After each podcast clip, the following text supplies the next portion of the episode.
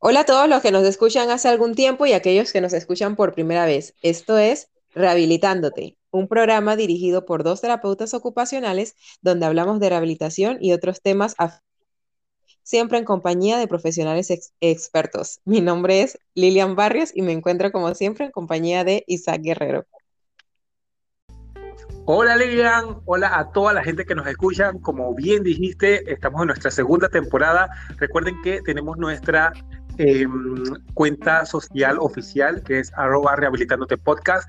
En, el, en nuestra bio dan clic al link que aparece ahí y van a poder acceder a todas las plataformas de audio y así nos pueden escuchar.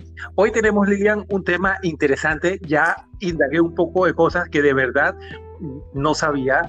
Eh, es muy, muy, pero muy interesante. Yo creo que vamos a romper paradigmas eh, con este tema. Vamos a estar hablando hoy de la musicoterapia y para eso hoy tenemos eh, el grato honor de contar con Paola Casal. Hola Paola. Hola, ¿cómo estás Lilian? ¿Cómo estás Isaac? Muchísimo gusto, gracias por la invitación.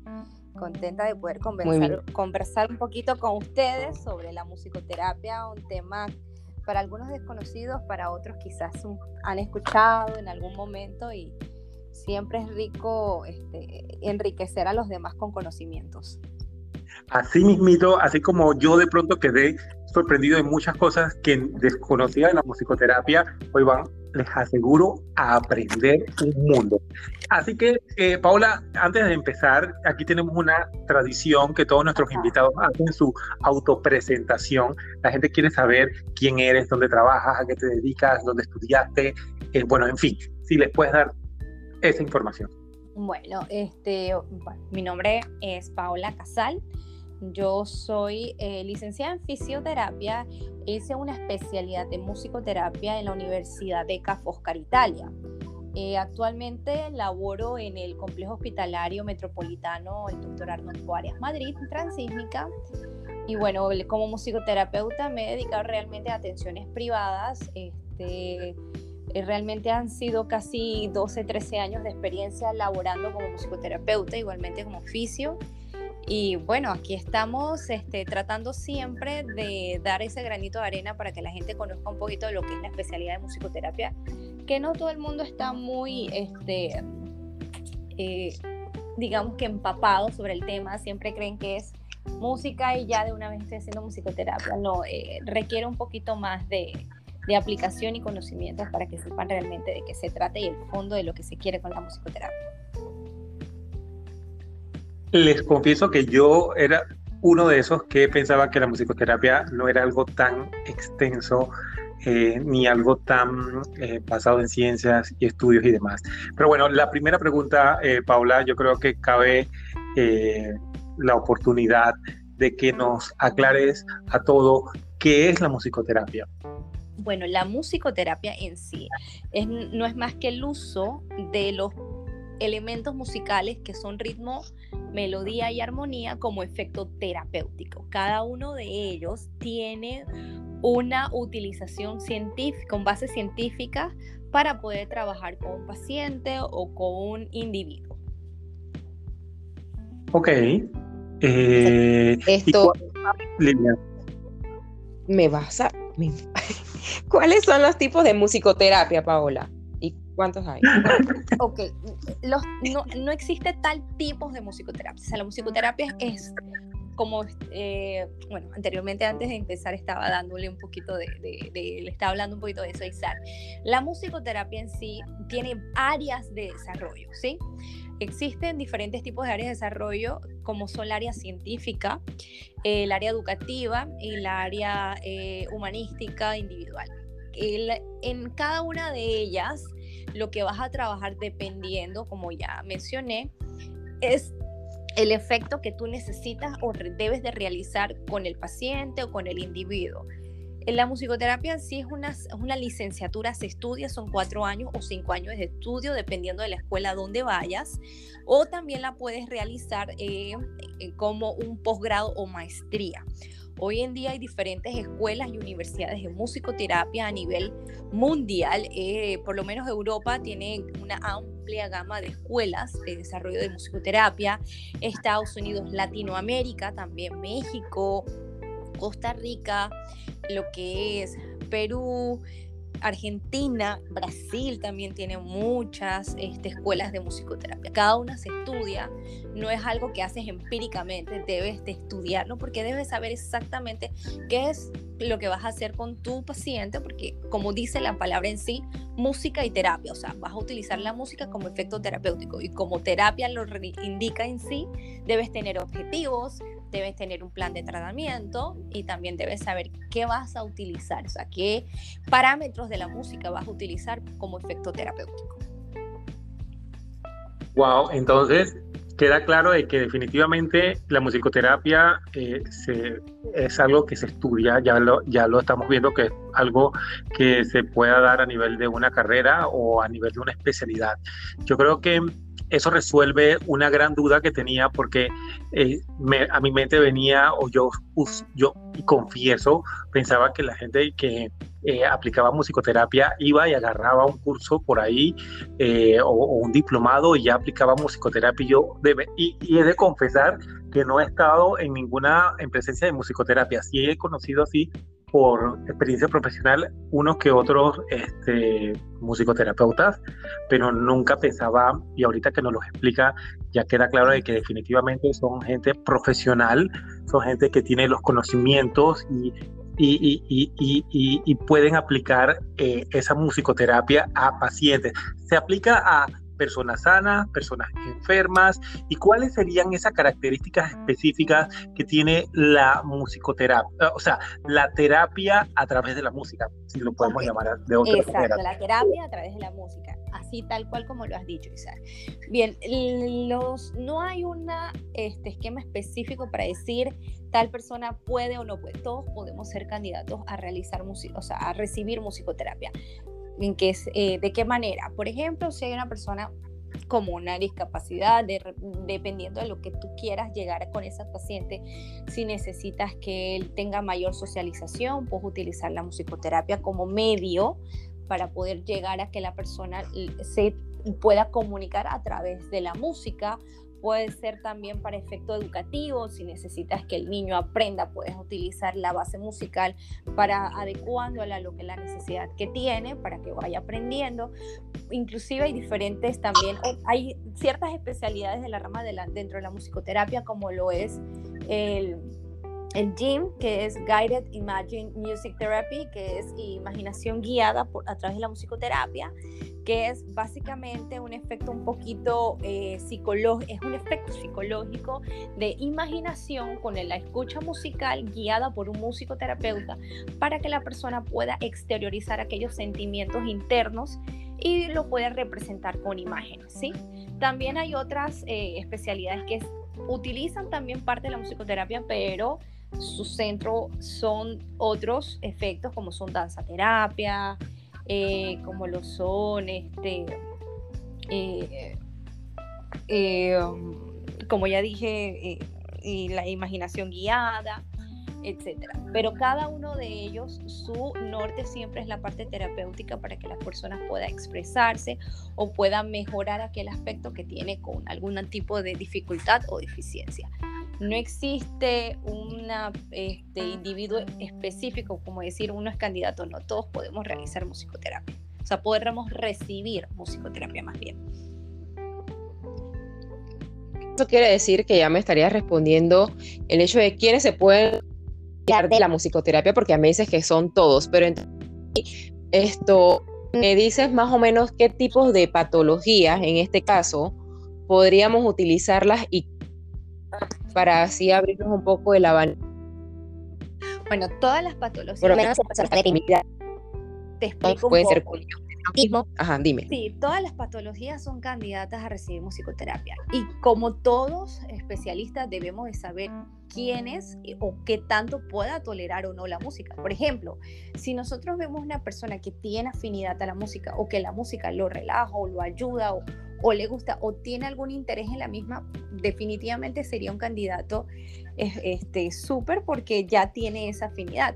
O puede ser una persona que no le gusta la música porque no le gusta eh, los sonidos, no le gustan las melodías, no le gusta el ruido, definitivamente no voy a exponer a esa persona a recibir algo que le desagrada. Como todos nosotros tenemos cosas que nos agradan o nos desagradan, preferiblemente siempre se hace o se realiza de acuerdo al interés. Ejemplo, eh, en el caso de los niños, siempre se me acercaban papás, me decía, a mi hijo le encanta la música y quiero que haga musicoterapia. Efecto, eso es un plus. Pero hay otros papás que son ellos los que le gusta, pero el niño le ponía cualquier tipo de melodía según los conocimientos que tenemos de evaluación y de una de un cuestionario para saber más o menos gustos musicales para poder trabajar, nos damos cuenta que el niño era totalmente reacio al estímulo musical. Entonces ahí es que entra la parte terapéutica del conocimiento, pues nosotros tenemos que hacer una evaluación previa al padre familia o a la persona previamente para saber sus gustos musicales y a partir de allí poder realizar entonces la dinámica de atención. Pero si la persona comenzamos a hacer una atención porque fue referido a un externo, porque queremos que el externo lo haga y porque creemos que le va a funcionar, y en el momento de la primera sesión la persona es totalmente reacia a los sonidos, definitivamente no es una persona que vaya a hacerse beneficiada porque ya tiene un rechazo per se hacia lo que es la parte de la, de la melodía o del rítmico, de la intención de la música o el sonido como tal. Ok, yo tengo, ahorita se me vino a la mente dos grandes preguntas. Em, la primera sería, y ya siguiendo eh, la misma línea que eh, eh, preguntó Lilia Maite, eh, sobre los beneficios y demás, si la musicoterapia a nivel fisiológico, eh, tú sabes, hace algunos cambios. ¿Cuáles serían esos cambios? Que sí. La música, recordemos que nosotros tenemos la parte de nuestro sistema que es la respiración, el ritmo cardíaco, lo que es la percepción, la propiocepción, ¿verdad? Entonces, la música, recordemos que el sonido son ondas. Las ondas nosotros las podemos percibir. Ejemplo, cuando pasa el avión, por muy lejos que esté, nosotros sentimos el sonido porque los motores hacen una expansión de ondas fuertísimas, ¿verdad? Eso tiene niveles y decibeles. Por eso nosotros lo podemos percibir indistintamente que, tengamos alguna condición auditiva. la persona con deficiencia auditiva puede percibir el sonido a través de las ondas, ya sea con el tacto la persona definitivamente que tiene una deficiencia visual, o sea, que le llamamos comúnmente ciegos, aprende la música a través del oído porque tiene entonces ese sentido auditivo un poquito más eh, despierto, más elevado. Entonces, eh, ¿cómo trabaja la musicoterapia a través del afecto fisiológico? Puede acelerar el ritmo cardíaco, puede disminuir el ritmo cardíaco, puede acelerar respiración, porque al, eh, al, acelerar ritmo cardíaco aceleramos respiración. Y también cuando estamos, por ejemplo, escuchamos músicas un poco más suaves, que tienen ritmos más pausados, que tienen, que tienen la melodía o digamos la armonía de bases neutras, como le decimos, logramos nosotros calmar nuestra sensación. Ejemplo, cuando hacemos ejercicios, los entrenadores utilizan músicas que aumenten el ritmo cardíaco, aumenten intensidad, ¿no? Para el gasto energético. Pero cuando ya estamos haciendo entonces la relajación, utilizamos músicas un poquito más pausadas, con, con, con, distancias rítmicas un poco más espaciadas para poder bajar esa aceleración, ese ritmo cardíaco.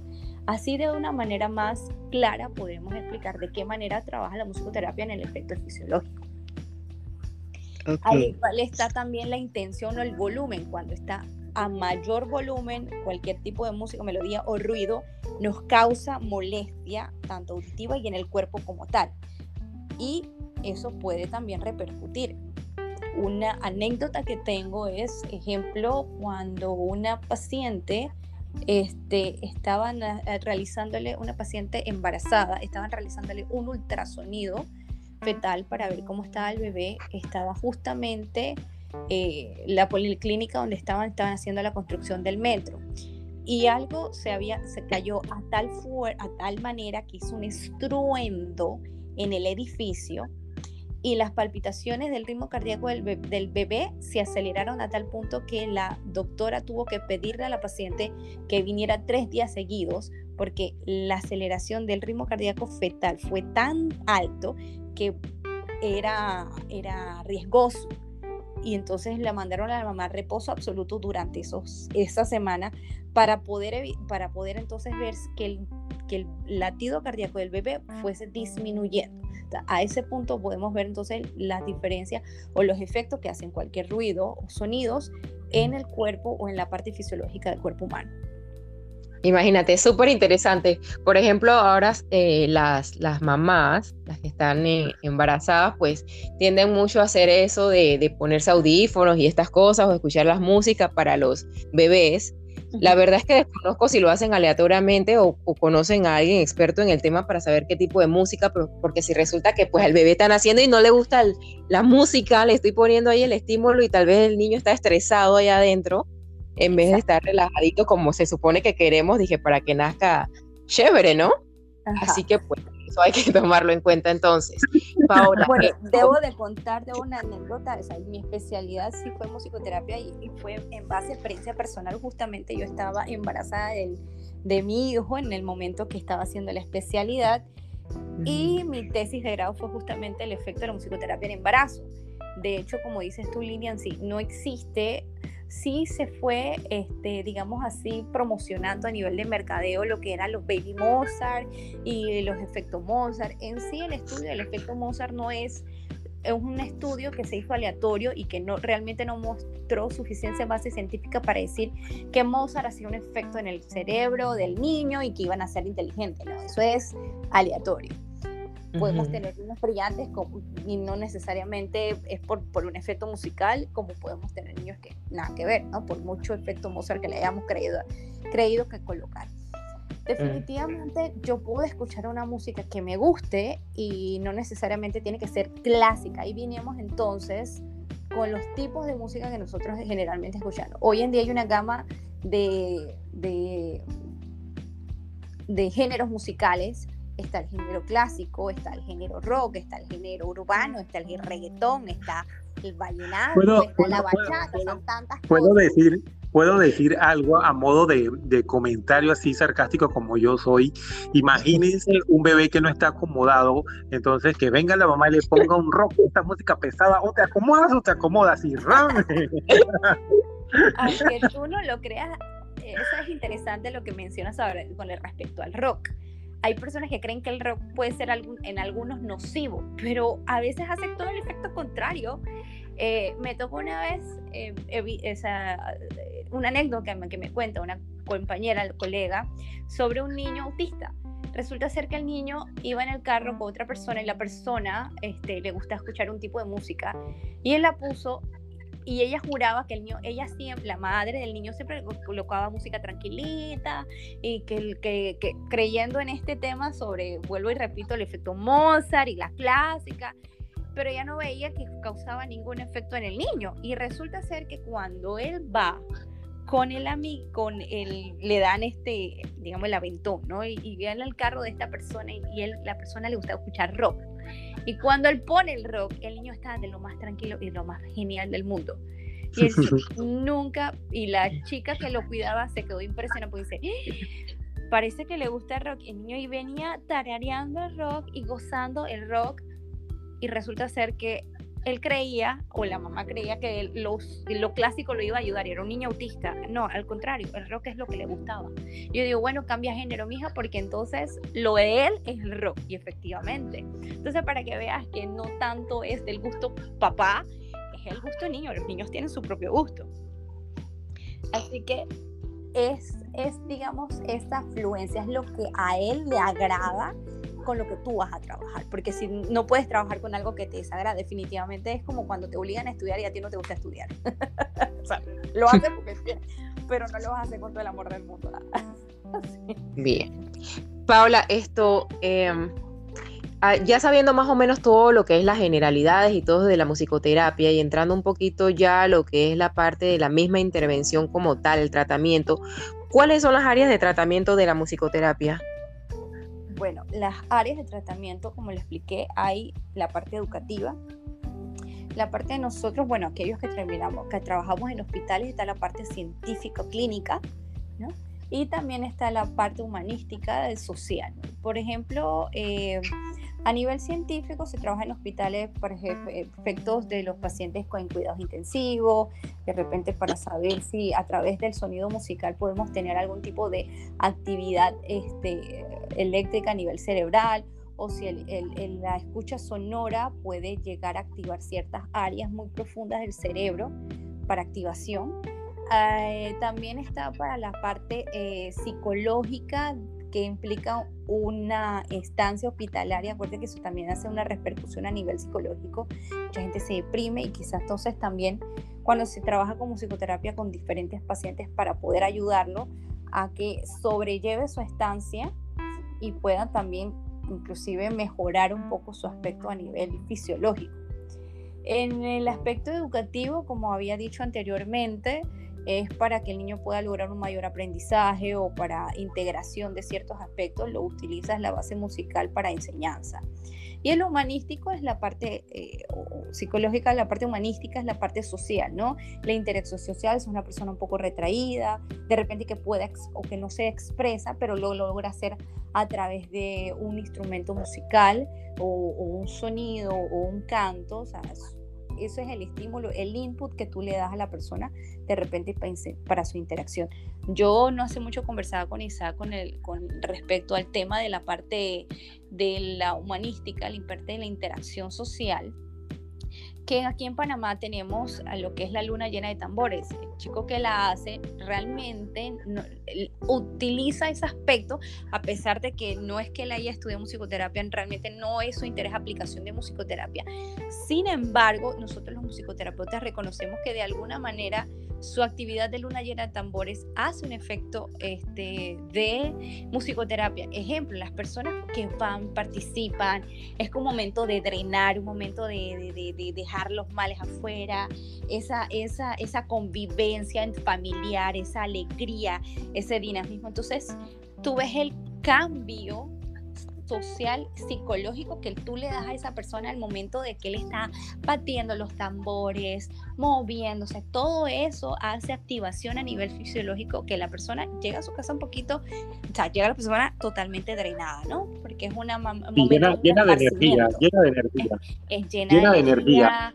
Y hay cantos, hay bailes, hay secuencia, y todo su raíz, su raíz musical rítmica, la base rítmica de lo que es la parte rítmica de la musicoterapia como tal. Entonces, es de esa manera tú puedes ver cómo tú trabajas aspectos de la musicoterapia.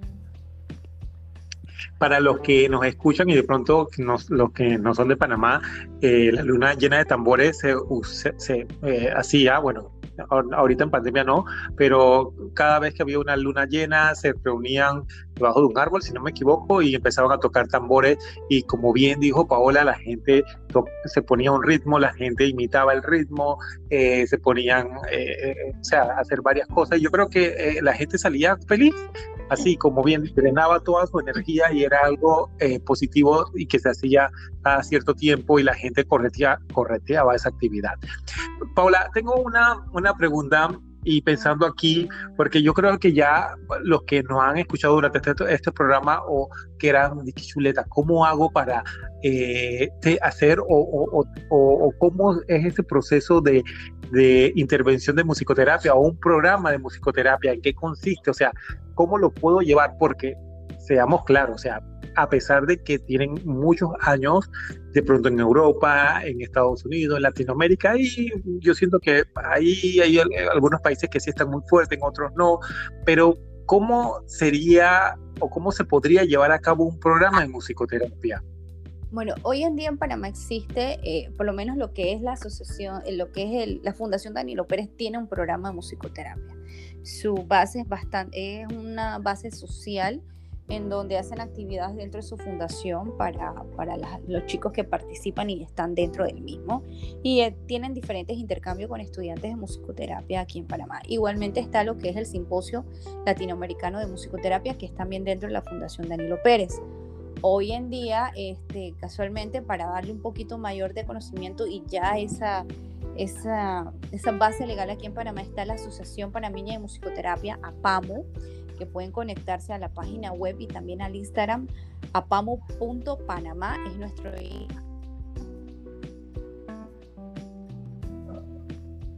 eh, eh, la página web de Facebook es apam, www.apamo.org o apamo panamá. Y pueden visitarnos y tener un poquito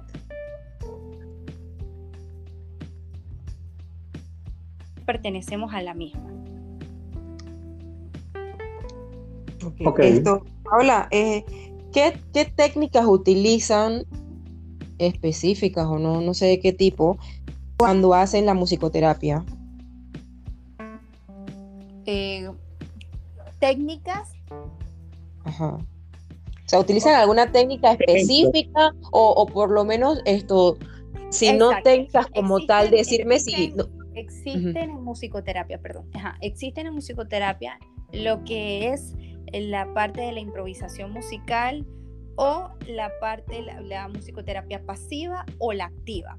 La pasiva es aquella que es la escucha eh, musical como tal y la activa es la interpretación o la acción de, de utilizar instrumentos musicales para tocar en sí. Envuelve entonces lo que es la parte del dinamismo de la persona interactuando.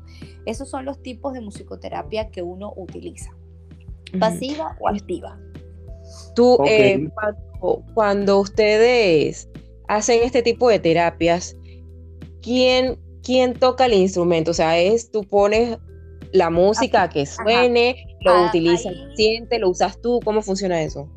Ok, en, como explicaba, la persona que, toda la persona que vaya a realizar musicoterapia tiene que tener conocimiento musical de base, por ello que se estudia, ¿no? Toda persona que tenga el interés de estudiar musicoterapia debe de por fuerza y es requisito en las diferentes licenciaturas y especialidades tener conocimientos o bases musicales.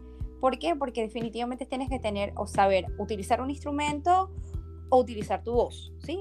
La voz también es un instrumento musical, pero siempre se requiere de conocimiento sobre algún tipo de instrumento para poder utilizarlo.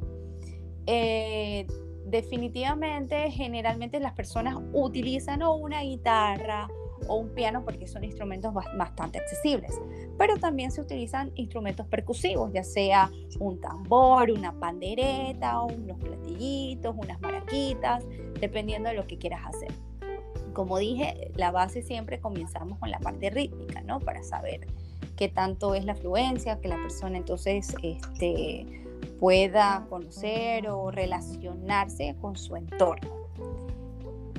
Así que si tienes que tener un poquito de conocimiento musical, eh, tener el conocimiento de un instrumento musical para poder realizarlo.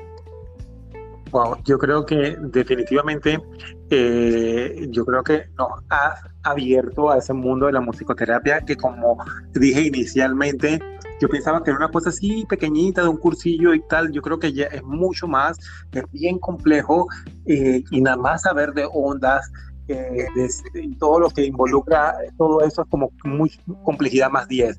Para ir finalizando el programa del día de hoy, eh, ¿qué recomendaciones les puedas dar, le puedes dar a esos padres de familia y a esos terapeutas? Porque hay que estar claro, muchos colegas de pronto pensarán igual que yo o peor que yo con respecto a la musicoterapia, ¿no? Bueno, definitivamente todo aquel que tenga el interés de querer tomar la especialidad de musicoterapeuta tiene el interés o se siente listo para entrar en esta, en esta línea, pues que lo haga. Nosotros, los musicoterapeutas aquí en Panamá, nosotros contentos de tener aún más colegas y que podamos dar más apertura a, más que nada, insertarnos dentro de los diferentes eh, ámbitos de los sectores que existen hoy en día, ya sea salud, ya sea educación para los programas de musicoterapia. lo ideal es que podamos tener un, eh, digamos, un gabinete musicoterapéutico en hospitales, en centros educativos, en áreas de fundaciones de, interés social porque realmente enriquece y ayuda y promueve. Algo que siempre tenemos que dar, dejar muy muy claro, la musicoterapia no va, eh, no va a quitar las otras terapias que realiza la persona. Ojo, la musicoterapia es un medio para ayudar o favorecer aún más la rehabilitación de cualquier individuo. Y esto hay que tenerlo muy en cuenta, porque muchas veces dice, ah, yo voy a hacer musicoterapia y por ejemplo, ¿no? una persona que debe estar en un programa de rehabilitación porque tuvo un accidente, etcétera, y se voy a realizar musicoterapia, amén, pero creen que van a hacer musicoterapia y con eso van a resolver el mundo. No, es un, es un conjunto de, de varias cosas lo que te va a ayudar. Él va a ser un ente para ayudarte, pero no te exime de las otras terapias que debas de recibir. Perfecto. Entonces yo creo que así vamos a ir dando por culminada esta, este podcast que fue súper interesante, me encantó, cosas que de verdad no sabía yo tampoco.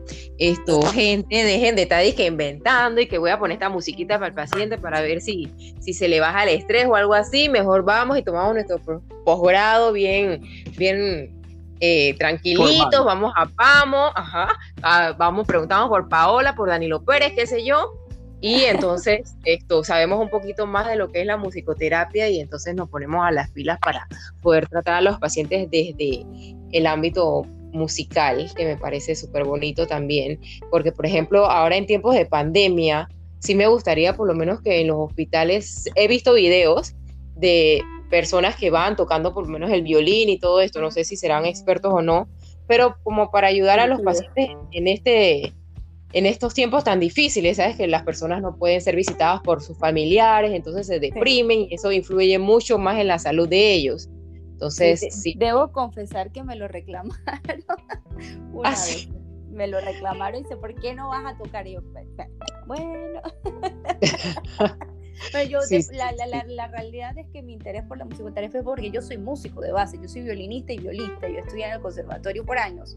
Y cuando egresé de licenciatura en fisioterapia, decía, entonces ahora qué hago con estas dos cosas. Entonces, claro, por eso fue que tomé la maestría en musicoterapia y decía, como uno una cosa con la otra.